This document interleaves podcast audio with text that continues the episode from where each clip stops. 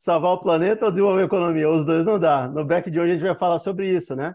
Que parece que é um cabo de guerra, uma luta, né? É, entre os dois universos. A gente conseguir é, ter uma sustentabilidade por trás das ações que a gente tem nesse globo, né? E continuar com esse tipo de crescimento. Que vamos concordar, né? Eu já vou dar minha opinião inicialmente.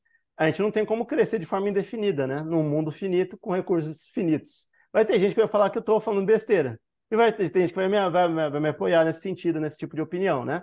O Silas talvez pense de uma forma diferente. Mas o ponto é aqui, né, desse artigo que a gente pôs aqui embaixo, é debater o que, que é factível e o que não é, e se a gente está acelerando esse processo, o que a gente pode melhorar para não só desenvolver economia, mas talvez ter que desacelerar, né? Porque talvez o nosso modo de vida atual não seja sustentável, né? É, se a gente contar que vários países estão entrando nesse mundo de consumo junto com a gente, né?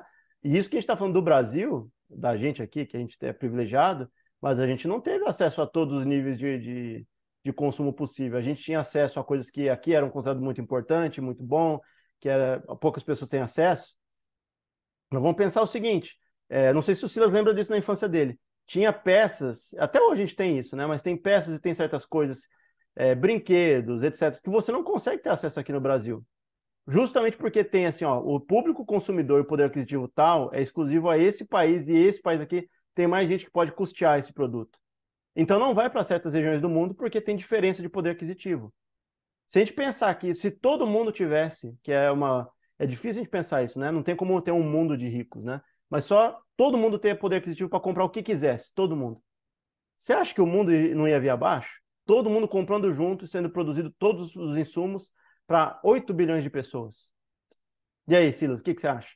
É uma, é uma metáfora até infantil, parece boba, né? Mas acho que é a melhor forma de, de, de traduzir o, o, conceito geral antes da gente entrar no, nos detalhes, né? Imagina um, um caixotão assim de, de Lego para a criançada brincar, né? Todo mundo quer construir, todas as crianças querem construir uma torre grande. Não dá, vai, não, não tem peça suficiente, né? Então, é, a gente vem tentando seguir um modelo, né, de, a gente, eu digo, como país em desenvolvimento, a gente quer seguir um modelo de padrão de vida de consumo, né? Existem coisas que são essenciais, é, por exemplo, sei lá, um, um, banho quente, um saneamento básico, né? Uma, você ter aquecimento onde é frio, né? Você ter eh, essas uma pavimentação para você poder andar, você ter o, aquilo que a gente considera hoje mínimo, né? É o básico. Todo mundo teria que ter isso daí, né? Mas a gente começa a ir para um, alguns extremos, pô, eu quero um ponto de ônibus com Wi-Fi, eu quero isso, quero aquilo. E a gente chega no, no, no, embate, né, que assim, hoje países que já estão assim no topo, já seria, seria até o limite do absurdo, né? Os caras estão extrapolaram a linha do consumo, os caras estão rodando em motor V12, né, com queimando o negócio, os caras têm Wi-Fi em tudo, os caras têm energia elétrica para tudo. Aí eles olham de cima para baixo e falam assim: ó, oh, para aí, né? Vocês estão vocês estão gastando, vai acabar o planeta, né? Tipo assim, né? Até tem naquele documentário do, do Leonardo DiCaprio, né? O, o Before the Flood, né? Antes da inundação. Ele chega para trocar ideia com a mulher na Índia lá e tal, que os caras ainda usam biomassa, né? Para poder esquentar a comida, para fazer é, cozinhar alimento e tal. Ela fala, e ela fala bem isso para ele, assim, com, com todo respeito, né? Mas vocês vão lá, gastam, poluem, pintam o diabo que vocês quiseram a vida inteira, e agora vocês vão chegar para a gente que está tendo aquela, aquela esperança de ter uma vida mais confortável, vocês vão falar para a gente parar? Reduzem vocês, o, o padrão de vida de vocês, né? E, inclusive, tem isso que eu nunca, nunca entendi, né? Todos os países apertam a mão e concordam, ó, vamos gastar menos, né? Aí os Estados Unidos, assim, não, não, vocês gastam menos, eu não consigo gastar menos, mas vou, eu vou pagar por isso, né? Aí paga, como é que chama aquele negócio lá, tipo... Tipo uma multa, né? Que eles pagam para... é, então, assim, todo mundo sentou e conversou para nada, né? Assim, não, ah, então, não tem que ter multa, filho, não tem que ter fiança, reduz o, o, o padrão e acabou, fim de história. E falando disso aí que você falou perfeitamente bem aí, Silas, é, até o início do artigo ele fala, é, ele não é, coloca quantidades, mas a gente sabe que tem aí pela internet, fácil de achar, né? Que ainda a maior parte do mundo é pobre, né? Muito pobre. Tem bilhões de pessoas uhum. ainda que estão passando por fome, que não conseguem custear uma, um atendimento médico, né? Nem remédios, nem conseguem ter um teto, né? Ainda. E a gente está falando que no Brasil tem isso, né? Se a gente pensar que metade da população Sim. ou menos é, ganha até 500 reais, 600 reais, não lembro de onde a gente viu esses dados, né? Tem na internet depois para buscar. 400 reais, metade do Brasil vive com 400 reais. Imagina isso, cara. A gente falando de, de metade da população do Brasil que não é considerado um país, entendeu? Nos índices mais baixos. A gente está médio alto, né? Não sei nem se a gente está, a gente não está mais no G8 ou G10 como estava alguns anos atrás. A gente está um pouco abaixo, mas a gente também não está nos piores. Isso com uma população com metade dela é, tendo que subsistir dentro numa base de 400, 500 reais. A gente é um país que quem está em volta olha e cobiça, né, cara? Exato. Ideia, né? Tem Exato. gente que vem para cá tentar uma vida melhor, né? Exato. E aí o que a gente pode pensar aqui? Ó? É, é, até no que está escrito aqui.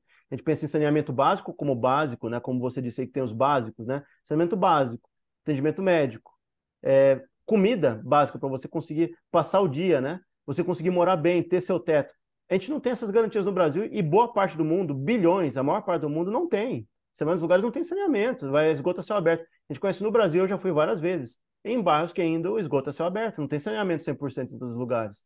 Tem lugar, como aqui o lugar que eu estou aqui, que é considerado elitizado, mas aqui o que, que é? Ainda é fossa séptica, né? Boa parte da, do, dos municípios tem, não tem no sistema de esgoto todo estruturado. E aqui é muito bem estruturado.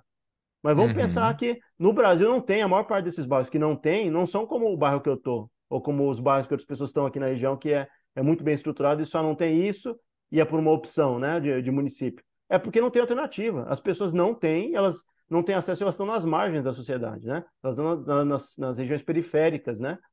Que realmente não, não chegou ainda o Estado para conseguir fornecer isso. Como é que você vai falar, cara, para um, um cidadão pobre, trabalhador, né, como muitos de nós aí, pô, o cara se mata, faz o dele, economiza, guarda, tira daqui, tira dali, chega um ponto e fala, finalmente não vou mais sofrer com calor, vou pôr um ar-condicionado na minha casa. Não, não pode, ó, você está extrapolando o teu consumo ainda. Imagina, cara, são coisas que já, já fazem parte da gente, né? Eu mesmo, desde, desde pequeno, eu sonhava em ter, não, eu vou ter um ar-condicionado no meu quarto e tal. Hoje eu botei, acostumei como é que eu vou exigir que outras pessoas. Só que você fizer a conta, gente, somos quantas pessoas hoje? Vamos falar de Brasil. 216 milhões, né? Dá uma arredondada aí, né? É um 16 milhões, é duas São Paulo a mais, né? É, só isso, só isso. É básico. Diga. Imagina todo mundo, é lógico que não são 200 milhões de mas cada um quer um ar-condicionado, por exemplo, cada um quer um aparelho celular, cada um quer uma televisão, cada um quer um computador, cada um quer um carro. Cada... Cara, quando é onde você vai tirar isso? E, e vai não, estamos que... falando de mundo, estamos falando de Brasil. Isso, a gente vai ter que minerar. E aí que é um detalhe, do jeito que a gente tem hoje, né? Minerar no sentido de vários insumos diferentes para conseguir produ produzir aquele produto final. E a gente está falando aqui que é uma das. Aí ele vai lá e vai introduzir né, pensamentos diferentes, né? Do que as pessoas têm, pessoas que são na área acadêmica que falam sobre isso, né? E só para a gente terminar esse pensamento, quem está falando dos países mais pobres, é, até que ponto se a gente vai lá e fala assim, vamos limitar o crescimento econômico, Silas? Quando a gente pensa no sentido generalista né, dessa expressão, é muito fácil. Assim, ah, então vamos só podar um pouquinho aqui, não vai mudar muito o nosso estilo de vida, o estilo das pessoas não vai mudar e tal. Beleza, a gente hoje tem uma vida boa, né? Tem uma vida com Sim, certos confortos e tal. Quando você fala isso para um país que dois terços da população faz parte dos bilhões que estão na extrema pobreza, que não tem comida, não tem teto, não tem saneamento básico, é você querer podar o crescimento deles. Então, o que acontece? Você vai querer. É a mesma coisa que você fala para eles, então a gente vai limitar para você não poder mais sair dessa situação. Você não tem mais direito, porque se tem que limitar o crescimento econômico, não pode chegar acima do que você tem hoje, porque para você se desenvolver e crescer, tem que continuar do jeito que está agora, ou, ou, menos, ou menos, né? Ou você tem que se desenvolver menos.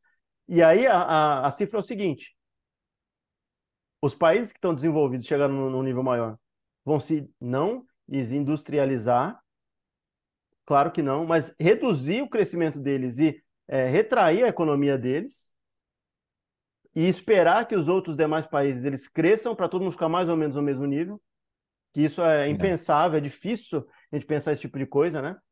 É, ou a gente vai dosar, e aí talvez não seja o suficiente, porque talvez a gente é, diminuir o consumo das pessoas é, através de gerações, que aí a gente não sei se a gente tem esse tempo, né? Para as pessoas consumirem uhum. menos, mas ao mesmo tempo é, não fornecer toda essa limitação de crescimento para outros países. Ou seja, você vai continuar poluindo, mas poluindo menos. Eu acho que isso não é suficiente, né? É, não resolve nada, né? Talvez a, gente já até, acho que até conversamos sobre isso já, mas é, o, o, a gente é acostumado com um ritmo de consumo e as empresas estão acostumadas, né? A empresa bate meta no ano, no ano que vem, dobra a meta, né? Não, vendemos tanto, vamos vender mais. E não é, é limitado isso, né? Por exemplo, é, vamos para os celulares, né? Que acho que é o, o bem de consumo mais cobiçado hoje, todo mundo quer, seja por necessidade ou por ostentação, que é um celular novo. Talvez a saída não, não é, ah, vamos parar, cortar de uma vez. Talvez mudar a abordagem. Ah, será que as, as empresas, né, Samsung, iPhone, né, Apple, né, é, Xiaomi, será que todo ano precisa lançar um modelo novo de celular? Quando começa a trabalhar, vamos lançar um modelo bom, eficiente. Ó, a gente garante que esse modelo de celular seu aí vai durar 10 anos antes de cair em obsolescência. Você fazendo isso, vai, ser, vai diminuir essa demanda de todo ano você ter que comprar um aparelho novo e vai aumentar bastante. A pessoa até pode, né? Mas vai, você vai enriquecer bastante o mercado de usados também, como é o de carro, né? Então você vai procurar um, um, um aparelho usado, você vai ter confiança de que ele vai funcionar. Um exemplo, né? Então, eu tenho, só que é contra a lógica, né? Tipo, o primeiro, o primeiro passo para a mudança, que eu acredito, né? Seria essa lógica de tipo assim, eu não preciso ter o mais novo do ano todo ano. Tem empresas, inclusive a gente já falou no passado aí, é, não sei se o nome dela é Framework, eu acho que é o nome do notebook, que eles estão voltando e eles criaram, desenharam um notebook que as peças são intercambiáveis, para você não ter que comprar um notebook novo. Você pega aquela peça e troca e vai fazer um upgrade dela, né? E aí a gente fala aqui no meio da cadeia, que a gente sempre conversa muito, né? É, ninguém fala do, no meio do artigo aqui é, como a indústria é, de reciclagem, né? Não é reciclagem com um termo pejorativo contínuo no Brasil, mas reciclar de fato. Você pegar e fazer aquela bateria, voltar pro, de volta para dentro do ciclo, reutilizar os minérios, separar tudo e fazer tudo voltar dentro do ciclo e ser um ciclo interminável. Não ter que fazer mineração, prospecção para ter novos elementos ou, ou ter mais é, volume daquilo ali. E aí uma outra questão, se a gente quer entrar num, num ciclo de reciclagem, é, se cada vez mais a gente tiver mais gente entrando no ciclo de consumo, não vai bastar só fazer a reciclagem, vai ter que expandir as reservas, de onde a gente vai tirar. E aí a gente já falou no passado de ter que fazer prospecção em, em asteroide, em planeta, porque talvez não, se a gente não parar com isso, a gente vai destruir o mundo, ainda vai acabar e não vai, vai faltar insumo para fazer para todo mundo, se todo mundo tiver acesso, claro, né? E outra questão que eles levantam aqui no início do artigo, que é bem interessante, é que a gente só pensa em bens é, de consumo, produtos, né, no geral, que é muito produto eletrônico, produto terminado e tal, que hoje em dia é a menina dos olhos de muita gente, né? Meu, seu, de você, todo mundo quer eletroeletrônico, todo mundo quer ter o melhor da tecnologia de ponta. Mas o impacto que se tem com é, muitas pessoas entrando junto, e é um traço que isso é quantificável, eu não tenho os dados aqui no artigo, mas é fácil procurar na internet. À medida que as pessoas vão tendo desenvolvimento maior e tendo mais dinheiro no bolso, a gente não está falando dos ultra ricos, pessoas que têm um poder aquisitivo maior e é, assim, é médio alto, né? Tem nível poder de compra, né? Tá. Isso, poder de compra médio alto numa Europa, nos Estados Unidos. É quase que é, é escrito isso. Ele consome-se carne, e consome-se carne em profusão.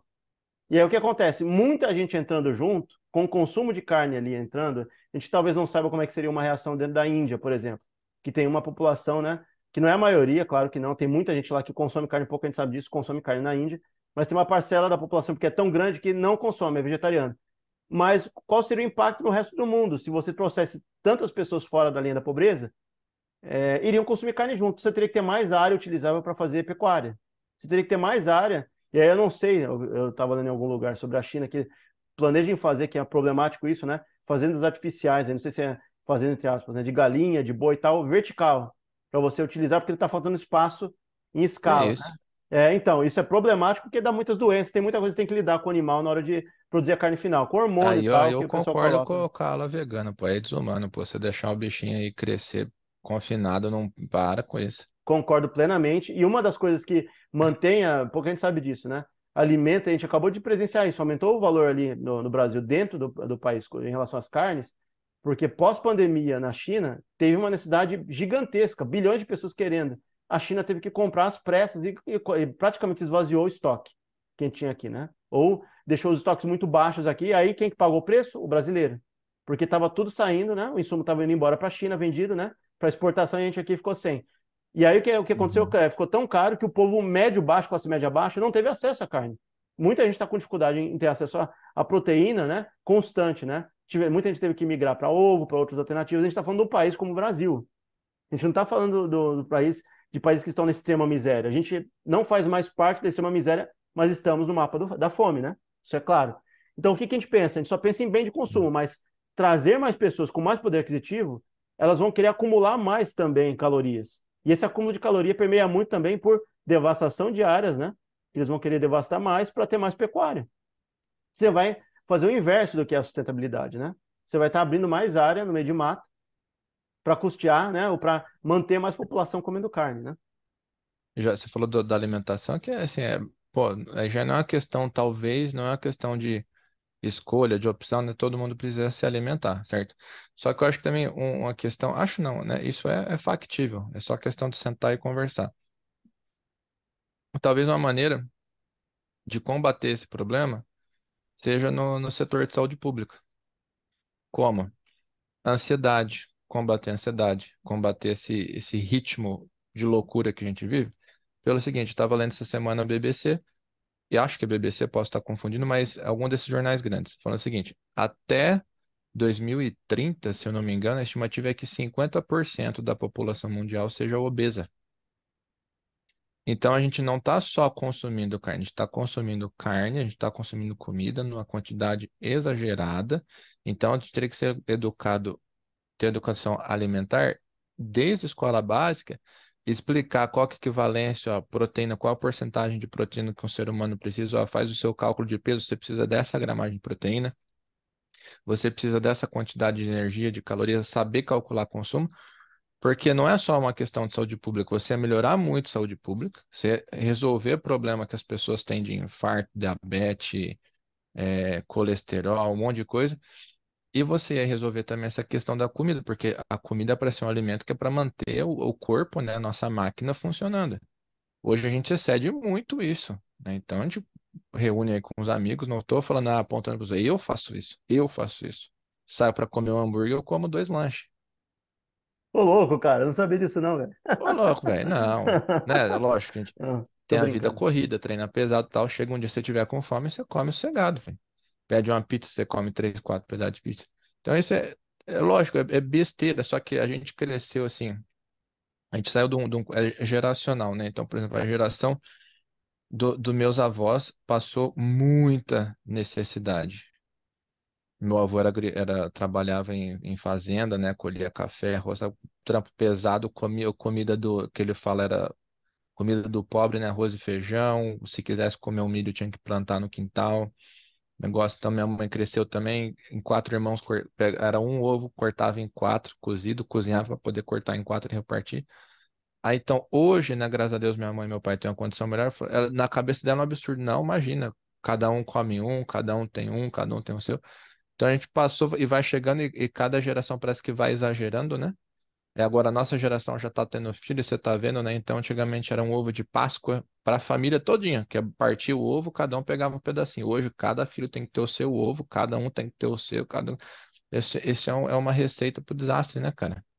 Isso, e o que eu ia te falar é o seguinte, muito bem pontuado. E a gente fala da perspectiva, isso que eu falo. É, você, eu aqui, a gente é, dentro do Brasil mesmo, assim, a gente tem, é privilegiado mesmo não sendo rico, mas a gente faz parte de um país que é muito mais rico do que era, né? E isso mostra no artigo ali, fala que pós Segunda Guerra, né, é, teve um, um, salto muito grande e o, o, mundo produz muito mais riqueza, mas ele não distribuiu da mesma forma para todos os lugares, né? Então teve um crescimento econômico grande, muito em países ocidentais, mas não foi de igual forma para o mundo inteiro, né? Tanto que outros estão começando a entrar agora é, de outras partes do mundo, né? Do sistema da Ásia, né? E não é uma coisa que foi bem redistribuída e bem distribuída. Então, o que acontece? É uma das, das alternativas aqui que ele fala, né, que ele explica, né, é, que é o, a, a, teoria do decrescimento, né, é, decrescimento econômico, que é o, uma das, das ideias que um, acho que eu disse um Hickel, né, um antropologista da, da Escola é, de Economia de Londres, né, introduz a, a ideia, é que é, tem que controlar mais o, o GDP, né, ou o PIB, né, e que os PIBs têm que ser mais controlados em termos é, de ajuste de crescimento e decrescimento, para o mundo chegar num ponto conjunto que todos estejam com todas as necessidades atendidas e não excedendo, como você disse, que hoje em dia tem países ricos, você vê isso muito, e a gente conhece alguns é, americanos, né, o contexto americano, que o desperdício de comida é gigantesco, né? A pessoa ela simplesmente olha para a comida e para ela a comida não é sagrada, ela simplesmente olha e descarta se ela não quer comer. Ela come um filete de um negócio e depois o resto joga é, fora. Exatamente. Né? E aí a gente chega num Eu, se eu mando, eu já proíbo come à vontade e rodízio. Não. Não, é- é no, É. no Brasil tem lugar que você vai em restaurante japonês e tá escrito desperdício será, será cobrado. Eu lembrei agora o tema. Desperdício. Ou seja, sobrou 10 filetes de, de salmão com não sei o que, você não comeu, vai ter que pagar pelos 10. Vai ter que pagar Exato. multa E devia ser um preço mais salgadinho, né? Não devia ser o preço certo, não. Exato. E aí o que, que a gente fala? A gente está falando isso, percebe? É traço de país desenvolvido. A gente não chega no nível, talvez, que eu já vi exemplos ao vivo, né? De americanos que vão lá e descartam um prato inteiro de comida, né? Ou descartam, pegam um tequinho e o resto joga fora, né? E vira aquela massa gigantesca de comida. Mas a gente tem os nossos problemas também. Você vai num E, e Ceasa. por padrão, as porções são bem mais generosas nos Estados Unidos. O padrão americano de consumo é um absurdo, velho. Exatamente. Mas o que que acontece? Pra gente não ficar falando assim só ruim dos Estados Unidos, porque os Estados Unidos realmente tem um problema Claro, deles. não. Mas o nosso Sim. aqui, por exemplo, você vai no, temos os nossos. Você vai no Ceasa, por exemplo, você vai em qualquer lugar que você pode aqui numa sociedade ou numa cidade média grande do Brasil. Você vai em área de alimentação, é, o descarte é gigantesco, né? E eles não deixam o povo co- consumir porque tem problema daquele, daquela comida ser intoxicada, né? De matar alguém, etc. Então, tem até limitação em relação à, à comida que sobra, né? Dos Ceasas que se produz, que o pessoal pega do interior e traz, esteticamente não tão bonito. Tem até um projeto interessante, que eu não sei se passou aí em programa de TV e tal, acho que eu mandei até para você, Silas, um tempo atrás que é venda de, de, de tubérculos, né, e comidas rurais, que a estética é feia. Banana que é toda ligada, né, é toda, toda entre aspas, é em forma diferente do que uma banana única, né, ou de um cacho de banana bonito, que não vai para os mercados, isso era considerado lixo, o pessoal jogava fora. Estou falando do Brasil. E esses lugares, o que, que eles pegam? Eles pegam um valor muito inferior, e isso acho que só tem esse projeto aí em São Paulo, não tem no resto. Eu queria até que tivesse na região que eu estou, né? porque é bem legal, eu compraria tranquilo, ainda mais por, por ser mais barato, é o mesmo, é o mesmo produto.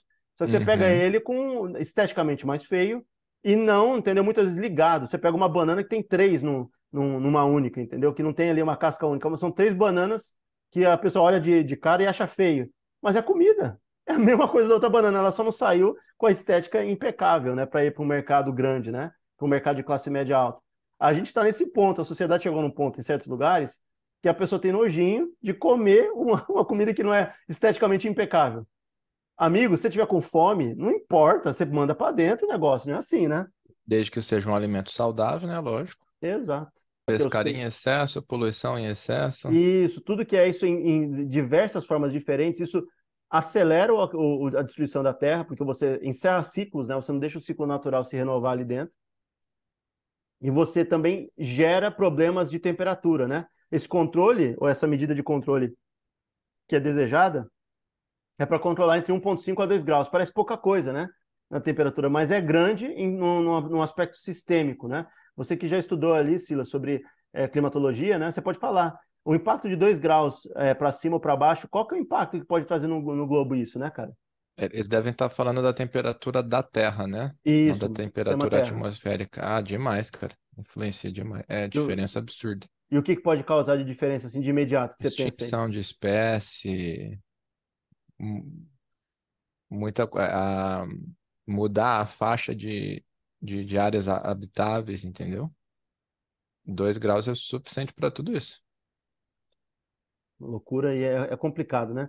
E é outro ponto que a gente pode falar, é isso, se a gente falar sobre medidas que a gente está indo contra, né? Que ainda não são medidas que vão transformar o planeta, mas estão nesse caminho. Dez anos atrás a gente falava sobre energia solar como uma coisa distante. A gente está procurando, apesar de não parecer, porque a gente olha muito para a ONU, né, e para certos movimentos, parece muito lento, né? Os caras não fazem, acordam, ficam cumprimentando um tanto lá na frente, depois eles fazem, mas o que, que mudou? Não mudou muita coisa, né? Mas dentro desse ciclo de produção de, de energia renovável, mas então. Sim, cara, tem, tem um tempinho que a gente tá com o sistema completo de luz solar aqui em casa, né? Uhum. E, e tomara que pegue, né? Vai, vai ser inevitável, né? A gente tentou se antecipar até porque futuramente acredito que vai ser mais caro ainda, né? A gente teve curvas, né? Então, quando lançou era muito caro porque era novidade e o, o- as peças e tal, a produção. Aí agora deu uma baixada, só que futuramente, quando aumentar a demanda, né? Eu acredito que vai chegar no ponto de ser obrigatório isso. A prefeitura não integrar, não entregar alvará, né, para construção enquanto se não tiver o projeto já na planta. Mas isso daí ajuda, mas a gente tem aquele problema lá das, das baterias, né? o ser humano ele, ele só faz a mudança. É difícil de falar isso, né? Eu lembro até daquele filme que tem o Keanu Reeves, que ele é um ET, né? Eu não sei qual é o nome do filme, mas ele é um ETzão que chega, né? E ele O tá dia que ali. a Terra parou. Isso, acho que é por aí, né? que ele chega e fala assim: ah, mas vocês não fizeram mudança nenhuma, e se deixar do jeito que está, vocês vão acabar com o mundo em volta. Eu tenho que interromper isso daqui. Tem que tirar quem está causando problema aqui no, no, contexto, né? E o ser humano ele só vai na base da mudança da pancada, né? Muitas vezes, né? Se o negócio começa a apertar muito, a água começa a subir, né? Nos, nos traseiros, aí sim o ser humano começa a se movimentar para tentar tirar a água dos traseiros, né? Para não falar das outro nádegas. termo. Isso, que bonito, né? Isso daí até soa poético. Mas então, mas então, para a gente listar aqui, né? Os, os, painéis solares, há 10 anos atrás ninguém pensava, agora está tá entrando em escala e pouco tempo agora vai acabar a concessão exclusiva para meios né, regulares de energia, você vai começar a ter é, iniciativas privadas né, de placas solares comunitárias, né, no meio de um parque e tal, e aquela comunidade vai se alimentar daquele, daquela planta de, de, de placas solares, né? Então vai, vai, vai, diversificar. A gente não pensava isso há 10 anos atrás, né, que ia chegar nesse ponto. É. Então, alternativas à carne, eu sei que o Silas é um pouco contra e tem pessoas que têm nojo e tal, mas carnes crescidas em laboratório vai ser uma alternativa. Você construir casas com materiais mais biodegradáveis ou que sejam mais é, eco-friendly, né? Ou mais é, amigáveis ao, ao, Amiga do meio ambiente. Isso, amiga do meio ambiente, é doce. Isso, mais amigas do meio ambiente. Vou pôr até o seu para dar risada depois. Mas, mas é isso. Aí o que acontece? O consumo de inseto, né? Que é mais proteico, é menor, mais fácil de cultivar, né? Eu, eu, no artigo não fala sobre isso, mas eu acredito assim, se o mundo chegar num ponto bem assim difícil para bilhões de pessoas, com certeza já rola isso, né? Em épocas eu de fome mais. Eu só como gafanhoto que é kosher, cara. O resto eu não como não. Mas a gente já ouviu falar na história da humanidade no passado fomes muito grandes em países, né, que a população era menor, mas era grande para a época. China, a gente sabe disso, né? É muito comum o ato de comer escorpião, gafanhoto, inseto, barata. etc. Barata. É. Por quê? Porque passou, não é porque eles queriam comer isso. Se, se eles estivessem no Brasil, como acontecia muito na Europa, né, que os povos do interior que depois migraram para cá, italianos, alemães e outros, é, não tinham é, profusão né, de, de ingredientes para fazer né, a, a, dieta deles equilibrada, eles vieram para o Brasil, para a América do Sul, e ali conseguiram um pedacinho de terra, conseguiram produzir, né, ter mais vaca, porco, tal, etc. E eles, né, quando vieram para cá, tem até um livro que fala sobre isso, né? Que eles ficavam maravilhados porque tinham esses insumos. Ou seja, se não tivesse, ia fazer a mesma coisa que aconteceu na China no passado, que era ser obrigado a comer inseto. O ser humano, quando ele passa por fomes muito grandes, se a gente chegar num ponto de ter bilhões de pessoas, talvez o dinheiro não seja um, um fator que selecione as pessoas. Talvez falte né, falte nas gôndolas, falte insumo, é, talvez tenha problema de escassez. E do jeito que o mercado hoje, a economia funciona, a escassez, a, a linha de escassez, ela gera o quê? Uma demanda muito grande com oferta muito pouca. O que, que acontece com o valor disso? Dispara. Se você tem a é. falta daquilo e muita gente querendo e podendo ter, o valor vai lá para cima. A gente, a gente, fez uma pauta um tempo atrás aí, que a gente fez do, do o pessoal, acho que foi na, na Tailândia, caçando um crocodilo jacaré para comer porque o porco tava caro. Exatamente. É, é isso, amigo. Mas a gente está falando assim de pessoas que ainda têm alternativa, não só da caça, mas de comprar, porque é mais barato e ainda é. começa, consegue entrar no, dentro do que a pessoa pode pagar. E se ela não tiver como pagar? E se não puder ter crocodilo, não puder ter porco? Vai para os insetos. Você não vai para os insetos? Claro que vai, amigo. A gente aqui no Brasil, eu não sei qual é a cultura, se é a cultura veio de, dos povos originários né, do, nosso, do nosso continente, do nosso país, ou se foi uma questão de fome, porque a gente come saúva. A gente pega a formiga e come. Qual é a história disso? A gente não sabe, né? Não, meu pai comia essa uva quando ele era moleque. E trabalhava é... muito, né? Uhum. Então, meu pai, com sete anos de idade, trabalhava em olaria, né? Então, então devia ter tinha duas refeições, né? Era então, o café devia... da manhã. E devia ter deficiência também calórica, né? Para ele ir atrás da alternativa da saúva. É, isso era porque eu preciso de mais comida. Eu trabalho muito, muito, muito extenuante fisicamente. E até uma, uma coisa para a gente pensar, que no artigo não fala que é cada vez menos o trabalho braçal e mais o mental, né? É, mais automação e tal. As pessoas talvez precisem de uma rotina calórica muito menor, né, Silas? Porque se a gente tem, a gente não faz mais o trabalho que era feito lá atrás, de se lascar para conseguir tirar do chão e tal. Você pode começar a podar, e o problema é, as pessoas vão reclamar disso, vão falar que é. É lógico, a gente podar... porque é gostoso, cara. Não, podar as liberdades individuais. Vão falar, ah, mas ninguém pode podar o quanto eu quero comer e tal. Mas se o mundo depender disso, amigo, é podar o, o, o individual para o coletivo conseguir sobreviver. Porque se o mundo acabar, foi-se limites individuais. Você não vai ter direito mais nenhum, porque está acabando o mundo, é. É Aí simples, vale né? aquela famosa anedota, né, do cara que enricou do dia para noite, ficou no hotel super caro e não sabia como se comportar, ficou olhando pro rico do lado dele. O rico pedia um, ele pedia outro, pedia um, ele pedia outro. Aí o, o rico falou assim: Ó, oh, rapaz, acho que eu vou pedir um engraxate, né? Aí eu falei assim, ah, eu vou pedir um também. Eu falei, amigo, não precisa de dois. Eu falei, não, você come um, eu como outro. Eita, nós, esse É pra ver ou pra Mas é, comer? não, mas esse parafraseia bem é aquilo, não, eu quero comprar um pra mim. Por quê? Porque eu posso, eu tenho dinheiro e eu não tô nem. Eu quero por quê? Porque eu posso, porque eu posso pagar. Infelizmente a gente faz isso hoje, cara. Com certeza absoluta. É, e não é assim, eu já falei, me incluo na, na questão aí, né? Então a gente tem muito isso, um pra mim, um pra você. Por quê? Porque a gente pode, é burrice, né? Então a gente tá deixando de ser coletivista, tá sendo individualista. A gente vive um capitalismo de consumo, né? Então a gente fala assim, é, ah, essa esquerdinha aí quer derrubar com tudo. Falo, não, não é, cara. Falo, não é derrubar o sistema, é burrice derrubar o sistema hoje. A gente é Sim, muito dependente dele, né? Então vamos adaptar. No- a gente não, senão a gente vai virar pro, pro capitalismo de sobrevivência, né, cara? Então a gente vai chegar pro, isso, vamos, vamos tentar dar uma, uma organizada aí e ficar bom para todo mundo, né? isso. E as pessoas esquecem, né, quando tem uma discussão muito simples, né? Que tem pessoas que são gradações. Nem todo mundo quer o, o extremo de um, extremo de outro. Tem gradações no meio do caminho. Eu, na, Tem. na minha perspectiva hoje, eu, eu gostaria que na sociedade, quando o Brasil fosse mais ou menos, é óbvio, guardando algumas, alguns problemas, né, de que toda a sociedade tem, né? A, a deles também tem, mas o molde dos países nórdicos ali que fornece fazer o dinheiro trabalhar em, em prol do povo, ter um fundo de autonomia, como a gente devia ter, na minha opinião, né, em relação ao pré-sal e Uhum. tal, seria necessário até para a gente pensar em futuro, para pensar no, no bem do povo, né? Fazer o dinheiro, crescimento por crescimento, amigo, é nada. O que, que é isso que você leva no fim do ano, é, o crescimento por si só? Para você não faz nada. Tem que ter Qual impacto a na vida vantagem de ser o país mais rico do mundo, né? que o povo em si não está recebendo aquela riqueza e não está transportando para, é, de fato, aquilo ali Exato. ser um impacto na, na população. Inclusive, um dos pontos que o cara fala no artigo dele, né, acadêmico, é esse. Que ele fala assim, que tem países que tão, são ricos, né, como os Estados Unidos, mas é, gastam e não recebem, é, não tem um impacto de fato no, no bem-estar social, no bem-estar da pessoa, na qualidade de vida dela. Por exemplo, a Espanha é menos rica que os Estados Unidos, mas ela devolve para a sua população sistema público de saúde, e outros sistemas públicos muito melhores que os Estados Unidos fornecem e poderia fornecer para o povo, Uhum. É, porque ele gasta mal o dinheiro. O dinheiro que é produzido da riqueza, é, se a gente pensar hoje, né, que não sei se é, é, quantos terços, né, do, do- não sei se é na casa dos trilhões, acho que é trilhões. Os Estados Unidos hoje gastam na casa dos trilhões com, com a indústria da guerra. Se ele tirasse uma partezinha disso, a gente não está falando de eh, cada um tem a sua autonomia, tem, ele, ele quer, né, manter a área de influência, por mais que eu não concorde, mas ele tem esses gastos, mas reduz e entrega um pouco mais para o povo ali de leve, né? A Costa Rica fez uma Uhum. medida muito, na minha opinião, é, nem vou falar assim que é arriscada, né?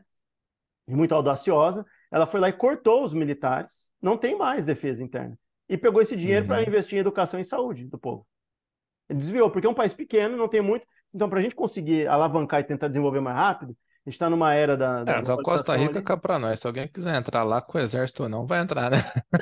É, não é bem assim, não. Tem, aí, tem, Costa Rica. tem muita, tem muita montanha, amigo. Não é assim fácil, não, de chegar por terra. É, Mas, mas se não tiver militar, não tiver ninguém para dispor, o que eu acho assim que seria interessante, se eu e o Silas aqui a gente fosse tocar Costa Rica, o que eu ia fazer? Talvez reduzir o contingente e, e aumentar a tecnologia, importar, seja americana, russa, o que for, para monitoramento com drone de divisa, para você ter monitoramento aéreo, você reduzir, a automação está aí para isso. A gente vai lá e aumenta a automação da proteção do, do território, o excedente de dinheiro você vai lá e investe em educação e saúde, né?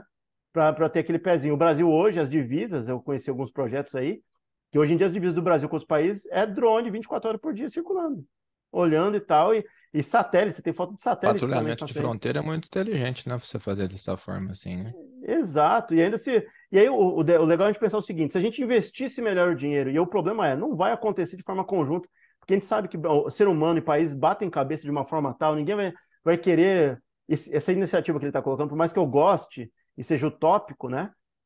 Ah, vamos controlar o, contro o crescimento de uns para os outros crescerem junto e ter um crescimento mais ou menos igual.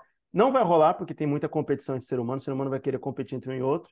Por mais que Sim. tenha uma ideia global de, de livre comércio e tal, sempre uns vão pensar, entendeu? O que, que eu ganho que eu ganho e o que, que eu ganho que ele ganha? É mais eu ganho ou ele ganha mais, entendeu? Sempre vai pensar um pouquinho Uhum. nisso, porque o ser humano é, ele é competitivo nesse sentido. Então, o que, que eu acho? Eu, na minha vida, eu tento fazer isso. O que é útil na minha vida, eu mantenho. O que não é, eu revendo. O que eu percebo, eu posso comprar usado, eu compro. Talvez no nível individual, talvez o impacto não seja tão grande, mas eu já faço. Ele fala isso, né? Que é, certas coisas que ele indica aqui são utópicos, porque o ser humano como um todo, é, que a gente já usou essa metáfora no passado, um- uma boiada no desfiladeiro. Por mais que os que estão na beirada tentem avisar os que estão atrás, está num ponto, numa forma tal que é 8 bilhões de pessoas. Você não vai conseguir fazer, até porque é desumano você chegar. Não, vai, vai continuar caindo no desfiladeiro, na minha opinião. Eu acho que não tem volta do que a gente tem de perspectiva, e não é, é fim de mundo, acabar a catástrofe e tal. Eu acho que a gente vai ser obrigado a podar o que a gente tem de estilo de vida, que não é natural, que a gente tem hoje. Não é. Entendeu? Vai ter regiões do globo que vão ser inabitáveis, vai ficar muito difícil, vai estar muito quente, ou vai ter inundação toda hora, e as pessoas vão começar a olhar e não vão fazer mais casa nessas áreas de inundação, porque elas vão perceber que isso vai ser repetido às vezes ao longo da, dos tempos e não vai poder mais ter ali. Então a gente, a gente vai ser obrigado a movimentar nossos traseiros, né, de, de acordo com que as coisas acontecerem em volta. Eu não sou a favor assim, do 880. Não é que o mundo vai virar um Mad Max, não acho que vai virar isso da noite para dia, mas vai piorar muito a qualidade de vida de muita gente em várias regiões do mundo. Isso que, para mim, é gritante, é claro, e, e é utópico achar que entendeu, vai ter um movimento coletivo para acabar ou para mudar isso, para parar o que o está vindo por, por aí. Eu acho que vai ser mais de dois graus é, que isso vai acontecer, vai ter degelo, é, e vai ter não devastação. Sei se é consenso, tal, né? mas eu já vi várias opiniões científicas de que o intuito hoje não é mais é, parar ou reverter, o intuito é desacelerar, né? A mudança climática. Então, é... só que para mesmo para desacelerar tem que mexer o bumbum, né? Então, e conseguiremos? Só o tempo dirá, né? É, mais um ponto que é interessante, é, que é um, um argumento contrário, né, aos que são, os, são considerados né, chamados vulgos, né, decrescedores, né, ou, pessoas que acreditam no decrescimento econômico né, para controle. É, que é um fato e é difícil a gente falar isso, né? Você não tem como é, desvirtuar ou desvincular o fato né, de que é, crescimento econômico não caminha junto com sustentabilidade, né? E um dos pontos é, o, o, por mais que a gente faça medidas em países que são desenvolvidos, que têm melhorado, o que, que acontece? pelos outros países estarem em crescimento e tendo que fazer esse, esse, essa empurrada né, para esse desenvolvimento econômico, é, contrabalanceia não só isso, está no maior nível de produção é, atmosférica de carbono do que teve em toda a história da humanidade. Porque tem países que estão fazendo essa, né, esse movimento né, para se desenvolver de forma mais rápida, e são bilhões de pessoas fazendo simultaneamente. Então, se uma parte da população faz isso, controla e tal, e melhora até a captação de energia, que a China tem feito o movimento. Ela está tentando despoluir as cidades, empurrando só para carro elétrico que está circulando, né? Tanto que a placa custa, não sei, 14, é 15 mil dólares na China, por aí, li no artigo. E é gratuita é, placa de carro elétrico. A gente está vendo entrando no Brasil os carros elétricos chineses e vários outros, né? É, e ainda não, não valores que ainda são de, de, populares, claro, né? Mas na China tem valores populares, eles estão fazendo essa empurrada, que é uma nação grande que está em crescimento, e mesmo assim não está adiantando que a produção de, de polu a, a, poluição de carbono, né, atmosférico, está muito elevado. Então, para você ver, é, é, é, a lógica do desfiladeiro. O boi, uma parte do boi está reclamando e está falando pro resto, vamos controlar e tal. E não rola. Está indo e está tá Não consegue sozinho. parar, né? Exato. E assim, talvez a, maioria das pessoas não, não consiga associar, né, os, os dois eventos, né? Mas é, Aí talvez seja complicado para quem tem uma, uma, uma, uma crença específica, principalmente religiosa e tal, mas assim, você a gente cientificamente entende que o mundo, né, o planeta Terra, o sistema Terra tenta sempre é, se equilibrar, né? Ele usa os próprios mecanismos. Qual que é, o, o que que aconteceu nos últimos anos, assim, nos últimos dias, né? A gente tem visto esse ano, ano passado, a gente viu muito, né? Que aumentou muito a atividade vulcânica. E erupção vulcânica é um dos principais, se não o principal mecanismo de devolver oxigênio para a atmosfera, né? Então, a atividade, por exemplo, por que que antigamente, né, a pré-humanidade, a atividade vulcânica era altíssima, né? Porque a gente vivia em níveis de, de gás carbônico maiores do que hoje, inclusive, né? O, o pessoal lá da paleoclimatologia falava isso pra gente nas aulas e tal, né? Professor de de solo, né? Então, falou assim, então a gente tinha um, um, uma atmosfera muito mais, é, com muito mais gás carbônico que a gente tem hoje, só que o que, que era? Erupção vulcânica o tempo todo, o tempo todo, porque você, para conseguir ter equilíbrio, você tem que jogar oxigênio na atmosfera, né? E é interessante, tem até um, quem gosta de outros podcasts, né? A gente não indica todos eles, um monte não, só indica um específico aqui que chama Star, acho que é Starcast, né, o nome, que é com o DeGrasse Tyson, né? Ele fala sobre isso numa, numa daquele fala que as pessoas acham assim, ah, então, é, vamos produzir na base de escala, porque tem que ter tanto de, de, de oxigênio, de gás carbônico, de nitrogênio. Eu assim, amigo, se tivesse uma porcentagem muito maior de oxigênio, é, as queimadas é, sistêmicas né, do sistema Terra de, é, de vegetação ia ser constante, toda hora ia estar O oxigênio é combustível, né? Exato, e aí o que acontece? Esse equilíbrio que a gente tem hoje para conseguir coexistir e para não ter queimadas toda hora, é, não é fácil de ser atingido. Ainda mais, se você tem é, muito oxigênio em certas regiões, é, é, é, natural ter certas queimadas. Não pode ter queimadas constantes de problema climático como a gente está tendo, mas queimada é uma forma de você jogar, entendeu? Gás carbônico de volta, né? Para você ter o reequilíbrio dos gases, né? E a gente esquece, né? Ah, vamos só produzir, vamos eliminar todo o carbono. A gente tem que eliminar o excedente, a gente tem que tentar equilibrar isso para não piorar o efeito estufa, né? Para não, não, não, piorar o clima e a, e, o, e a qualidade de vida da, dos seres humanos na Terra. É esse que é o ponto. E até uma das questões aqui que fala no, no artigo é que a gente tem que mudar o jeito que se vê a economia. A gente está habituado há quanto tempo? A sempre buscar o crescimento, e o crescimento é bem visto né, dentro das sociedades dos países. Né? E por que, que não mudar esses dados para é, qual é o nível de crescimento da qualidade de vida do povo, de forma geral? É, quais os índices a gente pode juntar? Eles estão tendo acesso à comida de um, de um custo razoável, acesso à moradia, acesso a estudo, e aí basear um índice em relação a mais, a misturar ecossistemas, sustentabilidade com é, bem-estar do povo, né? O que o artigo fala, que muitos deles estão falando que a gente tem que mudar o jeito que a gente quantifica, né? O sucesso de um país ou não, né? Que se a gente ficar indo nessa toada que a gente estava fazendo sempre, é, chega um momento que tem um limite, né? Não é crescimento infinito. já já já está quantificado que 63% das emissões vêm dos países em desenvolvimento. Ou seja, isso já mostra, né? Que a, o modelo que a gente tem hoje econômico de desenvolvimento, ele, ele foi feito baseado em consumo de, de, né, de insumos, né? E que ele é feito, é, é como se fosse uma máquina, né? Uma máquina que você vai jogando carbono para dentro, né? Para soltar o produto final, né? Que você vai lá e gasta, e minera, e faz tudo, e etc. E o, o dose disso que a gente pensa em economia global é que muito disso acaba indo para países desenvolvidos que eles pagam, que muitas vezes não pagam o suficiente, né? Mas eles pagam e esse dinheiro acaba entrando nessas economias em desenvolvimento. E o mercado global como um todo vai fazendo isso, vai ajudando. O problema é que muitas vezes é mão de obra quase escrava, né?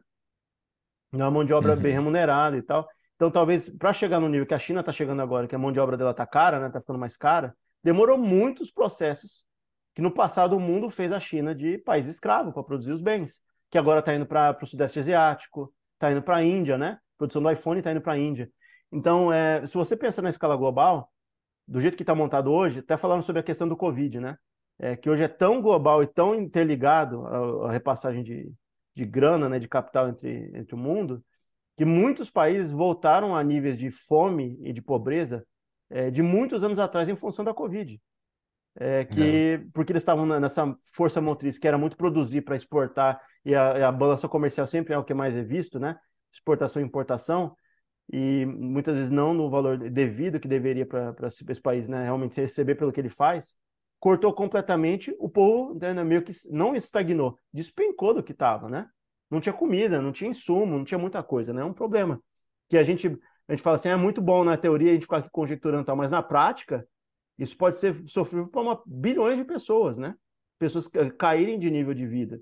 É, é, quando um, um, país já está desenvolvido, até isso aconteceu nos Estados Unidos e outros lugares, é, que esses países são considerados ricos dentro da Europa e tal, etc que as pessoas estavam sem o que comer, não teve que ter filão de, de, de comida, né? Não conseguiram pagar moradia, foram enxotados dos imóveis, né? Que eles estavam pagando aluguel. Isso a gente está falando de é, países, né? Desenvolvidos, né?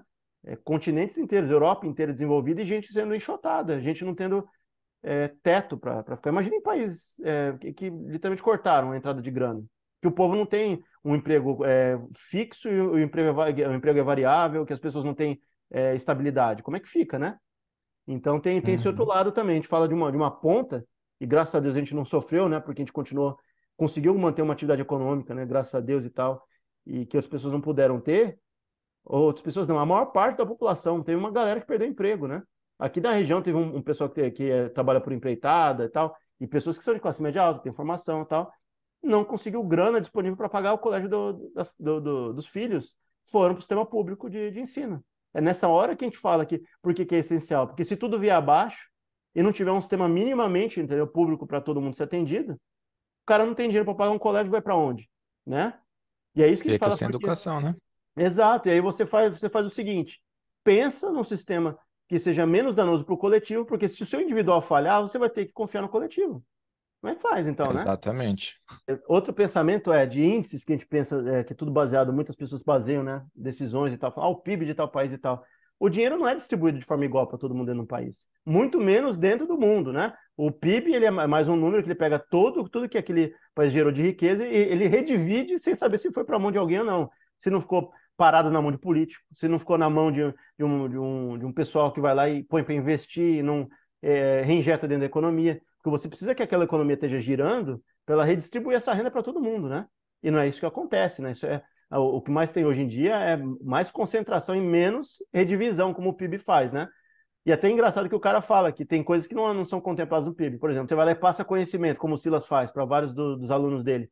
É óbvio que ele, ele é remunerado por isso, mas se um dia ele fizesse isso de forma gratuita para um familiar, para mãe, para pai, para tio e tal, ele estaria passando capital para frente, porque aquilo ali vai refletir em capital depois para as pessoas, aquele conhecimento adquirido. Isso não é englobado no PIB. Então ele, ele não questiona o fato né, do PIB solitariamente é, ser um problema. Né? O problema dele é como ele é contextualizado e como ele é utilizado para argumentar em cima de, de certas bases. Né? Eu tenho um, não lembro agora né, o nome do, do índice, eu li em algum lugar, que o que mais era mais preciso era a qualidade dos empregos nos países você conseguir ver quanto de remuneração as pessoas tinham ali dentro, conseguiam receber pelo trabalho que elas faziam, e com esse retrato, você conseguia ter uma noção da qualidade da mão de obra daquele país. Se o país conseguiu ter sucesso em passar educação à frente, se ele conseguiu formar mão de obra altamente qualificada, como é que o povo reage dentro da economia, se é estável, se muita gente consegue empregos e boa remuneração, a economia vai ser mais saudável como um todo, porque o dinheiro vai estar circulando, e não na mão de poucos, pessoas que especulam em cima do dinheiro, entendeu? Então, ah, são índices que são interessantes. Não está no artigo aqui, mas depois quem quiser ir atrás, esse índice está sendo proposto em alguns lugares e bem interessante. Ele mede a qualidade dos empregos da população. Se, se a população só tem emprego é, que beira a escravidão, altamente braçal, que a remuneração é baixa, tem uma falha da instância pública em não conseguir educar a população, de não conseguir tornar a população é, com alto nível técnico, né, para conseguir desenvolver o país, né? Se você tem uma população altamente educada, comete menos erros financeiros de outras ordens, né? Essa é a tendência e você consegue gerar mais riqueza. E não só quantificar exatamente por crescimento, só por crescimento por si só.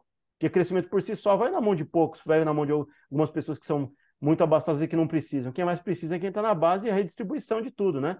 A riqueza tem que chegar no mundo inteiro na mão de muita gente, né? Dos bilhões.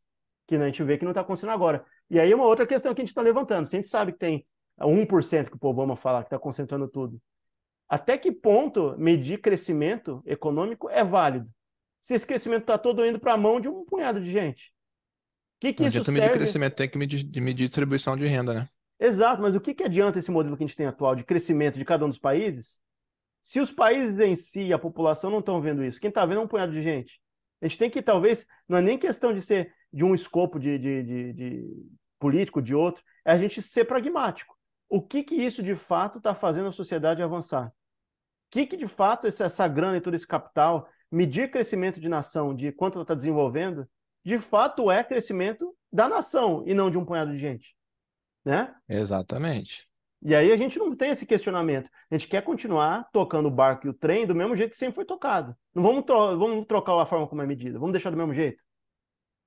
Né? Vamos deixar do mesmo jeito. Se o negócio não, de fato não, não, impacta nada, se na nossa vida não impacta, se é um dado, oh, legal, o Brasil cresceu 5%, faz um tempo que não cresce. Beleza, mas 5% e tem metade da população ganhando 400, 500 reais. Né? A, a, a população não está bem instruída, não tem ensino técnico, não tem ensino superior. Né? Então, até que ponto isso aí, né? Qual é a, troca que se tem ali, né? Qual é o é ganha-ganha no, no, no, processo? A que ponto que o, uhum. o, país ganha e a população ganha junto? Ou a que ponto que não é esse punhado de gente que ganha e o resto perde tudo? Nação e país, né, e população. Não é, não é tão simples assim, né? Tem em capital social, ou seja, quando a, pessoa, quando a sociedade é, é desenvolvida, ela correlaciona esses pontos. Então, um país que é desenvolvido, e aí tem mapa, quem quiser olhar no artigo embaixo, é quase que um padrão. Países que são desenvolvidos, eles conseguem desenvolver dentro da população acesso a isso. A pessoa ter tempo para entretenimento, é, tempo livre, saúde, expectativa de vida alta. Então, é, quando você não sobretrabalha a sua população, você educa ela bem e você dá esses insumos, alimentação ainda mais por cima, né, além desses daí, é quase que são quatro ou cinco fatores que convergem para quando uma sociedade está num ponto interessante de desenvolvimento. E não é consumo, entendeu? Nenhum deles ali está escrito consumo. Quando o pessoal consome 20 mil reais, sei lá, 50 mil reais por ano de eletrodoméstico. Ah, isso daqui é a família, é a população feliz e desenvolvida de um país desenvolvido. Não. Ninguém está quantificando ali quanto de dinheiro você gasta. Quantifica é o que as pessoas têm acesso dentro de um sistema social. Se você tem acesso à educação, saúde, comida, tempo livre, entretenimento, Lazer, seja né? cultural né? ou não, exato. Lazer muitas vezes tem que ser injetado pelo Estado. Você ter alternativas de museu, alternativa cultural, é, outras coisas mais, musical, etc., né? Você conseguindo Acaba sendo mais privilegiado quem está nas, nas grandes metrópoles, né? Nas capitais. Geralmente você concentra tudo lá, né? Exatamente. Agora, já no, no interior, que nem hoje, hoje eu moro no, no interior de São Paulo, eu não consigo, não, não é tudo que eu consigo ver, nem tenho muita opção de, de, de cultura, de teatro, de apresentação, né? Como é uma região boa, só que não, não tem não tem as mesmas programações culturais que a capital tem, por exemplo. É eu já morei em capital, não, não tem. É a opção é muito maior, o preço é muito melhor. Então, quando vem alguma coisa para cá, até como você falou, por ser uma região boa, todo mundo acha que a gente é rico, vem lá e vem a programação e usar da cara. Exatamente. E tem um outro ponto, né, que as pessoas falam assim, é, é tão difícil a gente, eles falam aqui, né, que uma necessidade básica é o teto, né? É, se você olhar em escala global, até nos países desenvolvidos, não é mais um direito do povo, se a gente for olhar direitinho. Tem regiões que as pessoas não conseguem morar dentro da cidade, a gente já falou sobre isso no passado, né? Que era para ser, para a pessoa se sentir estável, bem, ela tem que ter um lugar onde ela possa ir descansar, ter seu tempo livre, conseguir dormir, é, entendeu? N outras coisas. Você precisa ter um teto. E cada vez mais as pessoas são empurradas para fora daqueles centros que dão acesso a isso tudo é, e que também garante para ela uma qualidade de vida para ela conseguir trabalhar e ter um, deslocamento menor, que entendeu? Está meio que sendo puxado o tapete de uma galera. A gente está vendo São Paulo está gradativamente ficando dessa forma, né? Como uma das maiores capitais da América Latina e do mundo, né? Mas já acontece em Nova York, já acontece em Londres, Paris, Tóquio, as grandes cidades da China. É muito caro. E tem gente que tem aquele imóvel, mas aí vai ficando cada vez mais caro a taxa para você estar tá naquele imóvel, né? está em bairros tais. As pessoas são forçadas a vender e empurrar para outra região, empurrar para a região periférica, que não tem tanto acesso. E aí você acaba só dando é, acesso à cultura, e alguns desses vários que a gente falou aí, né? É, tempo livre, cultura, alimentação não acho que não vai ter problema, mas teto, né? Algumas vezes qualidade de, de, de, de, teto, de transporte e tal, não é todo mundo que vai ter. Você vai ter que ter um nível socioeconômico para você ter acesso a isso, que é o básico para ser considerado um país desenvolvido. E aí é até louco a gente pensar isso, né? Eu lembro que São Paulo é muito mais gritante que isso, que tem bairros que são limítrofes, né? Bairro de classe média alta ou alta, com bairros que são né, praticamente ocupações. E os dois têm o mesmo acesso a tudo, eles estão na mesma região, estão na mesma, no mesmo território, mas não têm acesso às mesmas coisas. Né? As coisas que cada um deles tem acesso é diferente. E estão no mesmo território, estão no mesmo país, né, na mesma cidade. É loucura a gente pensar isso, né? Que dentro de um país, de uma cidade, você vive dois mundos completamente diferentes, né? Desenvolvido e subdesenvolvido, né? Cidades muito grandes, né? país muito grande. O Brasil é um país continental. São Paulo é um puta, uma cidade imensa, cara. Exato. Tem várias cidades dentro de São Paulo, né? Olha, é, vamos, também não é um mundo, não está acabando o mundo ainda, né? Mas que tem coisas que são interessantes. Se 10 anos atrás ninguém falava, agora você consegue ver no, no Quênia, na região rural do Quênia, os caras colocando é, painel solar na, no lombo dos, dos burricos para carregar o celular enquanto está tá andando. Então, você vê as, as placas solar andando com ele, eles carregam o celular em cima. Ou seja, uma coisa que era inatingível para o povo comum. Agora você vê no, no, na região rural do, do Quênia, entendeu? O povo carregando celular com placa solar, jogando no lombo do cavalo. Imagina se você tirasse uma foto dessa e levasse há 10, 20, 30 anos atrás para o interior do interior do Brasil. O cara ia olhar aquilo ali assim, mas é um ET que está vindo aqui. que é isso que está refletindo no lombo do cavalo? É uma placa solar, é. né? E achar no mínimo estranho, né? Sim, dentro do que tem dessa lógica toda que a gente conversou sobre é, decrescimento, você acha que é factível a gente para, parar de crescer e para a gente conseguir ter um sistema mais sustentável? Você acha que é, dentro das divergências de pensamento que a gente tem, porque cada um sendo um indivíduo, a gente pensa de forma diferente, mas você vai ter uma parte da população que vai se opor a isso, se realmente tivesse. Ia criar muito problema é, sociopolítico, né? A sociedade como um todo não ia aceitar tranquilamente, eu, né? Eu acho que se é possível, é possível, o problema é, por, dentro do, dos, das balizas que a gente tem, aí fica pouquíssimo provável, né? Porque você teria que ter ao mesmo tempo você teria que ter chefes de estados com o mesmo interesse que assinassem é, contratos e tratados aí que é, prevalecessem no tempo, né? Ou que você tivesse alguma forma de ditadura global, que é, é quase impossível, né? Então é, 1984, né? Que não vai rolar e nem eu ia é, gostar que, que tivesse isso, né? Uma ditadura global. Eu não sei o Silas, mas para não... quem tem fé aí, só o anticristo, amigo, que pode fazer um negócio Exato, dessa. exato. Tem como você fazer isso, né? Por exemplo, centros, né, de cidade. Dá para você trocar asfalto por paralelepípedo. Né? É mais, é mais sustentável, né? Você vai infiltrar água, vai resolver. Se não resolver, vai melhorar bastante o problema de, de inundação.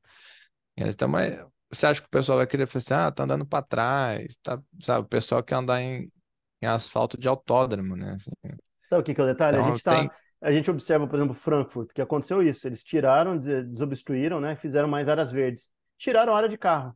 Se começar a ficar, é, infelizmente é isso. A gente vê, teve agora, né? se fosse só no Brasil, o pessoal, tá vendo? Tá trabalhando contra o desenvolvimento. Podaram uma empresa de celular, fabricante de celular, de, de não ter buraco para carregador simples, para conseguir ela entrar no padrão das outras, né? Para não ter que produzir mais lixo, né? Eletrônico. Inclusive, no meio do artigo fala sobre é, obsolescência programada, que é um dos problemas que tem que ser tirado. Além da reciclagem, você tem que fazer os produtos durarem mais. Voltar a uma era que tudo durava muito mais para você conseguir produzir menos lixo e menos impacto ambiental, porque já existia isso há um tempo atrás, né? Se eu vou caminhar 30, 40 anos atrás. É, mas voltou, então retroagiu para a produção, para aquecimento contínuo, você tem que produzir coisas que são de vida útil curta, né? Ou menor, para manter a roda girando. Será que vão, vão conseguir caminhar para esse lado, de conseguir fazer bens duráveis de alto, né? De alta duração, voltar a ter isso para não ter que ficar trocando tantas vezes, né? Possível, a questão é não ter interesse, né? É, É, é- é então. muito lucrativo, né? O modo como se tem hoje, as coisas funcionando. E aí o detalhe é o seguinte: é, pode uma hora chegar e apertar o calo da- dessas empresas e elas, assim, na base da pancada, assim, vão, vão ter que fazer. Ou vai ficar tão raro e tão poucas unidades, e eles vão ter escala como as empresas de luxo, que eles vão produzir poucas unidades, entendeu? E, e aí talvez eles não queiram produzir para massa, não tenha mais produção massificada. Seja só produzido por Uhum. um extrato social, uma parte da população e não tenha tecnologia disponível para todo mundo, né? Fica o negócio ali é, exclusivo, né? Exatamente. E aí a, gente conversou sobre isso até para fechar esse ponto. É possível e seria interessante dessa perspectiva se a gente conseguisse, né? Só que o problema é que a gente está numa fase, uma fase de tanta transição que a gente não sabe se daqui 10 anos a gente vai estar andando em drone aéreo. Você pode, vai ter buscado Uber, Uber aéreo para você levar da sua casa até outro ponto. Você não sabe se vai ter pontos ou vai ter um lugar em cada bairro para buscar as pessoas, né? Uma estação tipo um heliporto. Mas heliporto não, né? De, de drone. Se você não precisar mais do chão, você pode fazer voltar o chão para as pessoas andarem nele. Você pode fazer voltar. Não, também não precisa transformar tudo em rua de terra, né? Mas deixar ele muito mais penetrável pela água, porque você não vai estar usando ele como transporte, meio de transporte. Você vai estar usando o ar, né? Que aí é outra história. Será que vai poluir o ar? Os, os drones? Poluição visual, poluição de, de som? Tem outros problemas que a gente não sabe nem que vão surgir. O fato é, para a gente conseguir ter esses planejamentos, inclusive para áreas que foram é, degradadas, a gente conseguir transformar a área urbana em região de replantio, de, de, entendeu? de não. voltar a ter essas plantações, mas a gente precisa parar de usar as regiões no chão para transporte. Mas se você chegou até aqui, dá um like aí pra nós. Não vai emitir gás carbônico, fica tranquilo. Toda semana aqui a gente tem às 18 horas da quinta-feira episódio novo. Também estamos no Instagram, arroba Back do Futuro, e também nos podcasts aí de sua preferência.